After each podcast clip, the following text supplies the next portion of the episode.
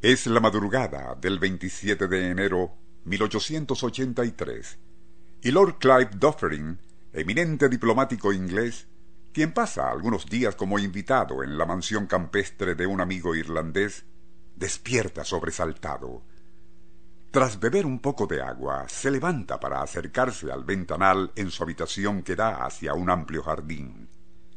Es mientras disfruta del paisaje cuando observa algo curioso.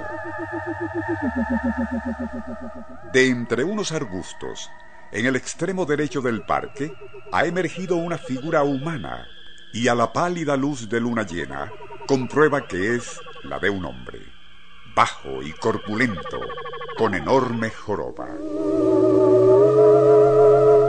No camina de frente, sino en forma sesgada, lateral, como lo hacen los cangrejos, y para asombro del Lord Dufferin, lleva a cuestas un pesado ataúd.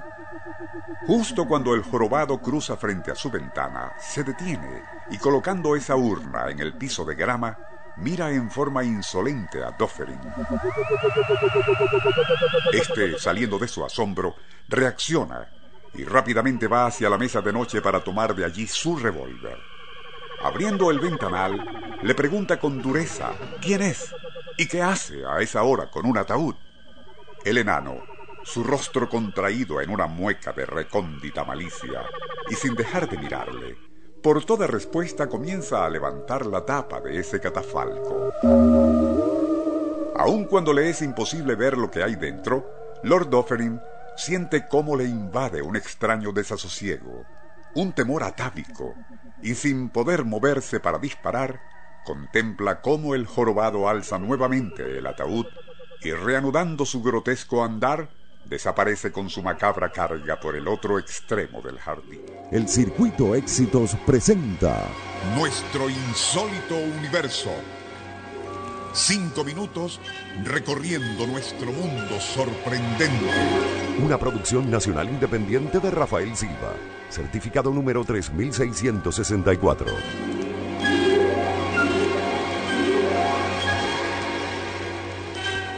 Fue tal la impresión de aquel extraño encuentro de medianoche que Lord Dufferin no pudo volver a dormir, y muy temprano al día siguiente relató a su anfitrión lo sucedido.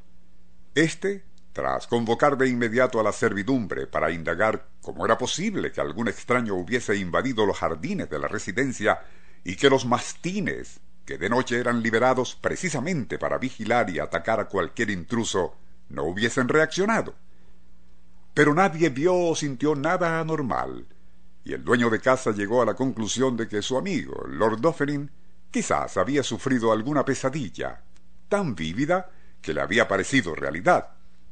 El inglés no quiso insistir, como buen diplomático que era, pero sabía muy bien que no era sueño lo ocurrido en la madrugada. París, febrero de 1893. Diez años después de aquella extraña experiencia, Lord Dufferin asiste como delegado británico a un encuentro diplomático internacional que se está celebrando en el Gran Hotel de la Ciudad Luz. Justo cuando él y dos secretarios están a punto de entrar en un ascensor, Dufferin se detiene en seco. Pálido como la muerte, y ante el asombro de sus acompañantes, retrocede varios pasos, dejando que las puertas se cierren para subir sin ellos. De inmediato exige dirigirse a la recepción del hotel para indagar acerca de la identidad del empleado que operaba el ascensor, pues era el mismo jorobado de rostro maligno que había visto cargando a un ataúd diez años antes. Pero no han andado más que unos pasos cuando se escucha un estruendo aterrador. Ha ocurrido que, y justo cuando ese elevador alcanzaba el quinto piso, las guayas sustentadoras se partieron, haciendo que la cabina con todos sus ocupantes murieran al estrellarse en caída libre contra el piso de los sótanos. Tan inesperado accidente como sus curiosas circunstancias fueron ampliamente reseñados por la prensa europea ya que posteriores indagaciones de las compañías de seguros del hotel nunca pudieron establecer la identidad de aquel personaje jorobado que, y a última hora, había sustituido al operador de guardia en aquel ascensor del Gran Hotel de París. El Circuito Éxitos presentó Nuestro insólito universo.